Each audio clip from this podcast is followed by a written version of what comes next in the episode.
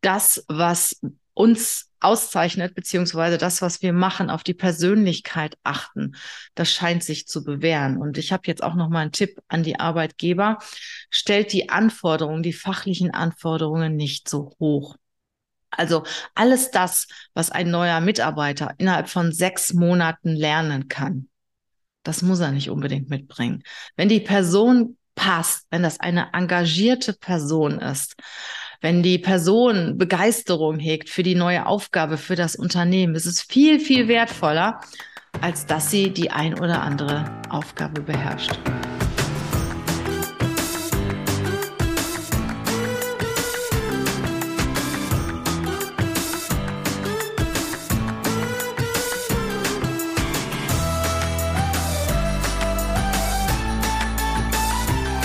Herzlich willkommen, schön, dass du wieder da bist heute in meiner Show. Ja, ich hatte vor, glaube, zwei Wochen eine Show, in der ich erzählt habe, wie man einen guten Headhunter findet. Ich werde immer gefragt, hey, wie findet man einen guten Headhunter? Was zeichnet einen guten Headhunter aus? Und das habe ich erzählt. Und heute in dieser Show erzähle ich einmal, wie wir als Headhunter arbeiten. Ich plaudere auch mal ein Stück weit aus dem Nähkästchen, weil ich arbeite nicht so wie die meisten Headhunter. Also ich unterscheide mich schon einfach aus dem Grund, weil ich niemals nach rechts und links geschaut habe. Ich erzähle euch mal meine Geschichte. Ich war ja 13 Jahre Personalleiterin in einem Konzern und habe sehr viel in dieser Funktion mit Headhuntern, mit externen Dienstleistern zusammengearbeitet. Naja, und meistens hat das nicht so gut funktioniert, wie ich mir das gewünscht habe. Und irgendwann mal habe ich gesagt, so, ich möchte gerne der Headhunter werden, den ich mir immer gewünscht habe.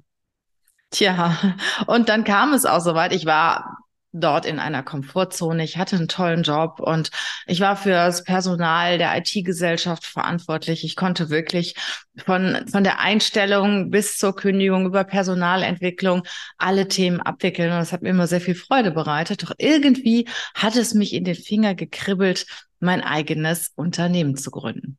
Ja, und dann habe ich eines Tages entschieden, in die Selbstständigkeit zu gehen und eine Personalberatung zu gründen. Das habe ich auch gemacht und zwar wirklich recht exklusiv von Anfang an, weil ich wollte eine gewisse Klientel, eine gewisse Zielgruppe ansprechen und brauchte natürlich auch das entsprechende Standing. Also ich habe schon von Anfang an teure Räumlichkeiten angemietet. Ich hatte von Anfang an schon Mitarbeiter und mir war es wichtig, schon auf einem gewissen Niveau anzufangen. Ja, und seit, ich meine, das ist jetzt, das war 2011, das sind, ist jetzt äh, elf Jahre her, hat sich eigentlich noch gar nicht so viel in meiner Arbeitsweise geändert. Klar habe ich mich jetzt natürlich an die wirtschaftliche Entwicklung, an die Digitalisierung angepasst, aber das, was mir früher wichtig war, das ist mir heute noch wichtig. Und zwar die beste Dienstleistung für meinen Kunden und auch für den Bewerber zu bringen. Aber starte ich mal. Wie arbeiten wir als Headhunter? Ja, zunächst einmal bekommen wir täglich Bewerbungen. Bewerbungen von äh, Interessenten für Stellen, die wir ausgeschrieben haben, aber auch Initiativbewerbungen. Bewerbungen von Menschen, die sich beruflich verändern möchten und äh, mich oder beziehungsweise auch mein Team um Hilfe bitten. Also wir haben schon eine große Datenbank, die natürlich auch regelmäßig aufgeräumt wird, auch entsprechend der Datenschutzlinien, Schutz der DSGVO entsprechend auch gepflegt wird. Ja, und auf der anderen Seite kommen dann die Anfragen der Unternehmen. Also wir arbeiten für einige Konzerne, wir arbeiten aber auch sehr viel und ich muss sagen, sehr gerne für den Mittelstand. Also ich liebe den Mittelstand. Ich finde es toll, welches Vertrauen uns äh, die Führung des Mittelstands auch gegenüberbringt, wie dankbar sie sind für unsere Hilfe. Ja, und dann gehen wir auch gerne mal eine Extrameile. Also wir bekommen eine Anfrage von einem Unternehmen, ich sage mal Unternehmen Müller, möchte gerne einen neuen IT-Leiter einstellen oder eine neue IT-Leiterin, kommen auf uns zu. Ähm, wir gehen in das Unternehmen, wenn wir das Unternehmen noch nicht kennen, weil es uns einfach extrem wichtig ist, da so die Atmosphäre zu spüren. Wie ist ist das da so zwischenmenschlich? Wie ist das, äh, ja, diese, dieser, dieser Zusammenhalt, dieser Personal Kit in dieser Firma, dieser menschliche Zusammenhalt?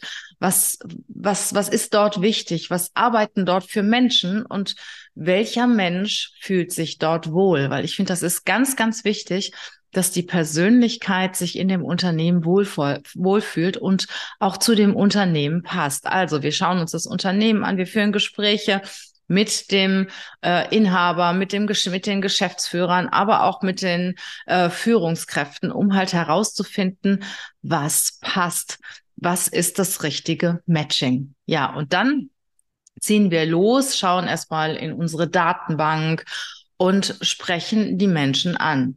Also wenn wir in unserer Datenbank niemanden finden, der für diese Stelle geeignet ist, gehen wir auf die sozialen Medien, auch ganz klassisch über Xing, über LinkedIn, nicht über Facebook und Instagram, weil da findet sich unser, äh, unser Klientel nicht wieder weil die Leute, die wir vermitteln, also wir vermitteln in der in der Regel ab dem mittleren Management Experten, ähm, ja, die sind so gefragt, die schauen sich nicht irgendwelche Stellenanzeigen an oder machen auch nicht irgendwelche automatisierten äh, Gewinnspiele oder irgendwas mit, um ein Stellenangebot zu bekommen. Nein, also die ähm, sagen sehr, sehr häufig sogar, wenn wir sie ansprechen, naja, wir fühlen uns ja in unserer jetzigen Position sehr wohl an. Wir können uns das mal anhören. Ja, also acht von zehn haben keine konkrete Wechselmotivation, wenn wir sie ansprechen und sind aber dann doch neugierig und haben dann irgendwie doch so, so, so eine kleine Idee davon, wie das sein könnte, woanders zu arbeiten und hören sich das dann von uns an. Und da ist natürlich auch unsere Überzeugungskraft und unsere Begeisterungsfähigkeit für das andere Unternehmen, für diese Position gefragt. Ich muss dabei sagen, wir vertreten keine Firma, wo wir nicht hinterstehen und keine Position, äh, hinter der wir nicht stehen. Also wir haben auch schon Aufträge abgelehnt, weil es einfach nicht zu uns passte und ähm, weil die Firmenkultur nicht zu uns passte, weil wir vielleicht einmal ein, zwei Menschen hin vermittelt haben und die haben sich dort nicht wohlgefühlt. Und dann haben wir gesagt, nein, also wir möchten wirklich sehr gut äh, in Touch sein. Wir möchten sehr gute Beziehungen haben zu dem Unternehmen, wenn wir diese haben, können wir natürlich auch die richtigen Menschen für das Unternehmen finden. Also wir gehen über die sozialen Medien, Xing, LinkedIn. LinkedIn ist ein sehr gutes Forum für die Direktansprache. Ich habe auch da schon einen sehr hohen verbreiteten äh, Kontaktbereich. Also ich habe viele Kontakte. Frage dann auch, hey, kennst du vielleicht jemanden, wie das, wie man das nun mal so macht? Und dann schreiben wir die Kandidaten an. Wir rufen nicht an, wir stören sie nicht, obwohl das heute mittlerweile viel besser möglich ist als äh, vor drei Jahren, wo die Leute im Büro saßen. Das fand ich ganz furchtbar, wenn sie dann von irgendwelchen Headhuntern angerufen worden sind. Nein, wir schreiben ihnen. Wir schreiben ihnen eine kurze E-Mail. Hey, wir haben ein interessantes Stellenangebot. Das würde auf dich passen. Hast du Lust, da mehr darüber zu erfahren? Sollen wir mal telefonieren? Und viele sagen, okay, wir telefonieren mal. Wir telefonieren dann und tauschen uns so grob über das äh, Unternehmen aus, über die Funktion aus. Und dann geht es weiter. Wenn der Kandidat sagt, ja, ich habe Interesse, kriegt er ein Stellenprofil, bewirbt sich und dann geht's eigentlich erst richtig los. Dann führen wir Gespräche. Wir führen mit jedem Kandidaten, der bei uns in die engere Wahl kommt, ein persönliches Gespräch. Viele über Zoom ich habe aber inzwischen auch gemerkt, dass es was ganz anderes ist, wenn man ein Gespräch über Zoom führt, als wenn man eine Person gegenüber sitzen hat. Und deshalb ist es so, bei besonders sensiblen Funktionen ähm, oder auch bei sensiblen Unternehmen lade ich die Bewerber ins Office ein oder wir fahren in die Stadt, wo die Bewerber sind, weil dieses Persönliche, dieses, diese dieses persönliche Passen ist so wichtig. Und was auch passt, dass die Werte stimmen, dass die Werte des Bewerbers mit, der, mit den Werten des Unternehmens übereinstimmen. Wenn zum Beispiel der Bewerber den Wert hat, ich möchte Verantwortung übernehmen, mir ist Verantwortung extrem wichtig und das Unternehmen möchte aber nur Befehlsempfänger, dann passt das nicht. Oder es ist ein Unternehmen, wo zum Beispiel äh, eine, eine starre Hierarchie herrscht und Äh, der Bewerber, die Bewerberin möchten selbst organisiert arbeiten, möchte gar nicht in einer Hierarchie arbeiten und, und, und. Also es gibt verschiedene Punkte, die extrem wichtig sind. Was heute ein großer Punkt ist, der dazu kommt, ist das Thema Homeoffice. Viele Bewerber möchten Homeoffice und zwar sogar mehr als 50, 60 Prozent, teilweise 100 Prozent. Und auf der anderen Seite gibt es wieder Bewerber, die überhaupt kein Homeoffice möchten. Das ist auch verrückt. Sie, sie suchen die Kollegen, sie suchen die Gesellschaft, sie suchen den Austausch. Und ich finde natürlich auch dieses persönliche Miteinander viel, viel schöner, aber das ist meine persönliche Meinung. Viele meiner Kunden bieten auch einen großen Anteil an Homeoffice an und das muss dann einfach halt passen. Also dann finden Gespräche statt zwischen uns, dem Bewerber und der oder der Bewerberin. Und wir sehen uns auch als Schnittstelle zwischen dem Unternehmen und dem Bewerber, der Bewerberin. Das heißt, wir beraten auch den Bewerber, die Bewerberin. Äh, in dem Fall, wenn sie zum Beispiel unmögliche Forderungen stellen, äh, teilen wir ihnen schon mit, hey, das passt überhaupt nicht. Das passt nicht zu deinem Werdegang. Also es muss, das Gehalt muss zum Beispiel stimmen, ne, zum Werdegang, zur Ausbildung, zur Erfahrung. Und ja, da sprechen wir auch ganz offen mit den Bewerbern, die teilweise auch Vorstellungen haben, die gar nicht richtig passen und sagen ihnen auch, hey, wenn wir sie mit diesem Gehalt vorstellen, ähm, brauchen wir gar nicht, weil das Budget ist das und das und da weiß ich, da bekommen wir eine Absage. Da gibt es aber auch andere Bewerber, die haben eine sehr, sehr, sehr geringe Gehaltsforderung. Das ist sogar unterdurchschnittlich. Und die beraten wir natürlich auch, wie hoch der Marktwert ist, weil was bringt es dem Unternehmen, wenn sie billig jemanden einkaufen und der kriegt nach kurzer Zeit mit, was die Kollegen verdienen, was eigentlich draußen wirklich verdient wird und geht dann wieder, weil er sich ungerecht bezahlt fühlt. Also wir, wir sehen uns schon als Schnittstelle oder wenn wir auch einen guten Bewerber haben, der sich überhaupt nicht verkaufen kann. Das gibt's auch. Es gibt fachlich richtig gute Menschen, die auch nicht viel kommunizieren müssen in ihrem Job, die sich überhaupt nicht verkaufen können. Und denen helfen wir auch ein Stück weit, ähm, ja, auch, auch zu erklären, wie ihr Werdegang war, warum sie die einzelnen Positionen aufgesucht haben oder inne hatten, was da passiert ist, warum sie gewechselt haben, weil viele wissen das gar nicht, wie sie das am besten erzählen. Und ja, es ist auch nicht jeder geschult, der ein Bewerbungsgespräch führt. Also es sind oft auch Menschen in den Bewerbungsgesprächen ähm, als, ich sag mal, Führungskräfte oder Kollegen in dem Unternehmen, ja, die sich gar nicht gut auskennen. Und dann macht ein Bewerber so eine komische Bemerkung und schon ist er unten durch. Und ein erfahrener Personaler fragt natürlich dann noch drei, vier, fünf Mal nach um auch wirklich rauszukriegen, wie sieht's denn wirklich aus. Also wir unterstützen die Bewerber, geben ihnen auch ein Feedback zu dem Gespräch. Und wenn wir der Meinung sind, wir führen übrigens auch immer Vier-Augen-Gespräche.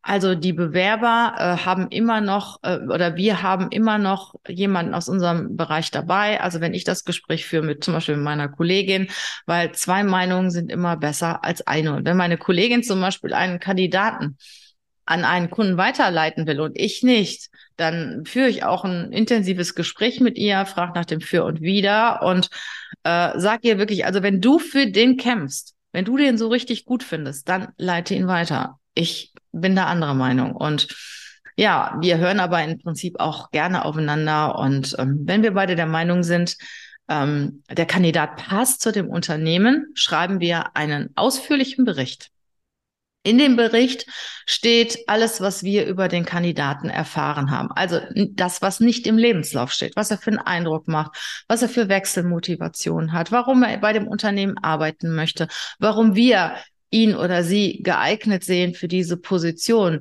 wie diese Person auf uns gewirkt hat und so weiter. Also in dem Bericht steht alles, was so ähm, wir in dem Gespräch erfahren haben, was wir für wichtig halten. Und wir haben natürlich auch den Lebenslauf entsprechend umgewandelt. Das heißt, es gibt ein Dokument, ein Bericht. Da ist dann unsere Stellungnahme zu diesem Gespräch, zu dieser Person und der Lebenslauf dabei. Ja, dann geht das zum Kunden und in der Regel, wenn wir, wir schicken nicht viele Berichte zu einem Kunden.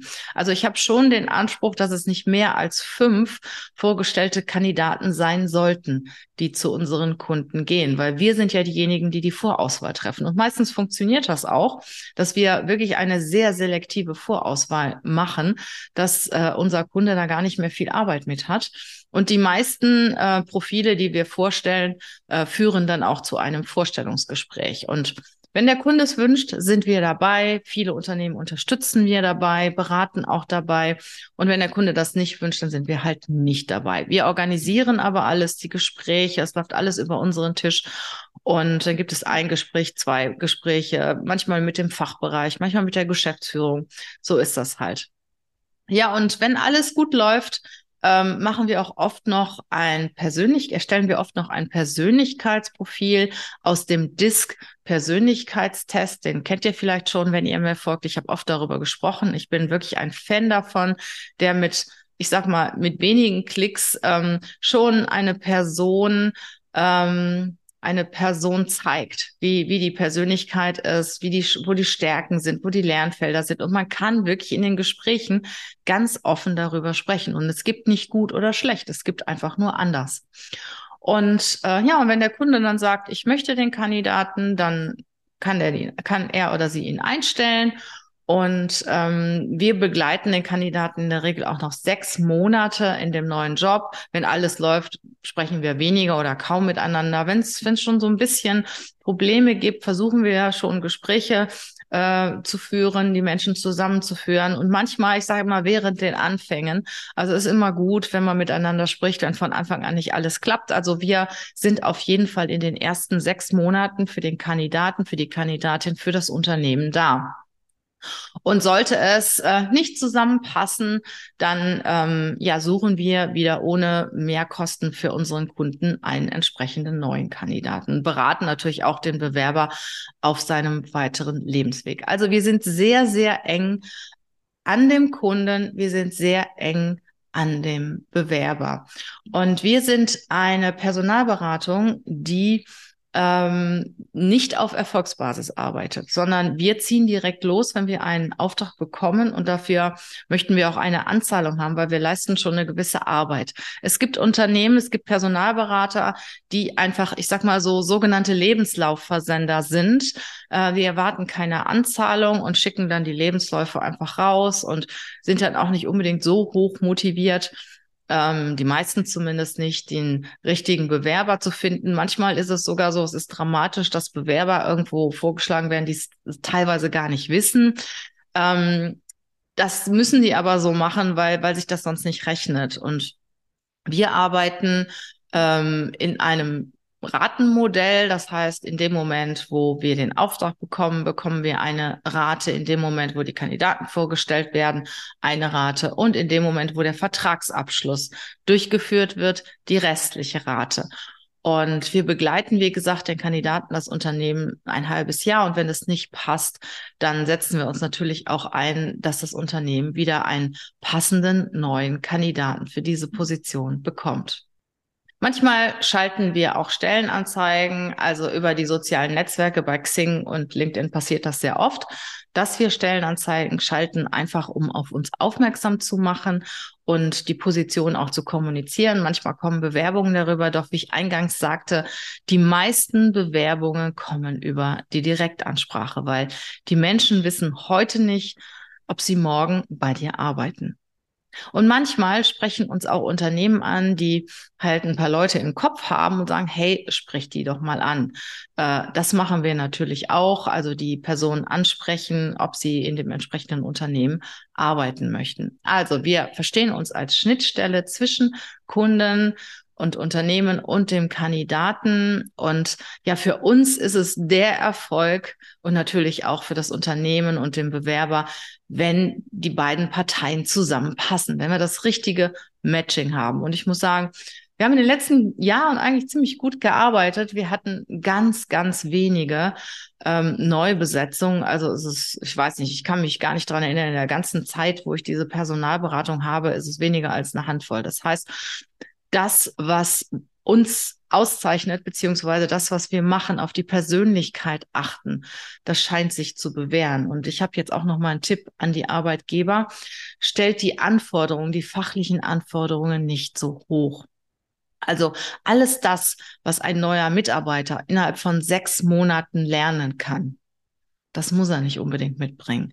Wenn die Person passt, wenn das eine engagierte Person ist, wenn die Person Begeisterung hegt für die neue Aufgabe, für das Unternehmen, ist es viel, viel wertvoller, als dass sie die ein oder andere Aufgabe beherrscht.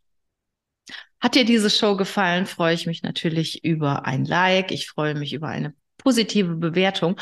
Und suchst du neue Mitarbeiter? Tja, dann sprich mich doch einfach mal an. Ich wünsche dir eine wunderschöne Zeit. Bis bald. Tschüss.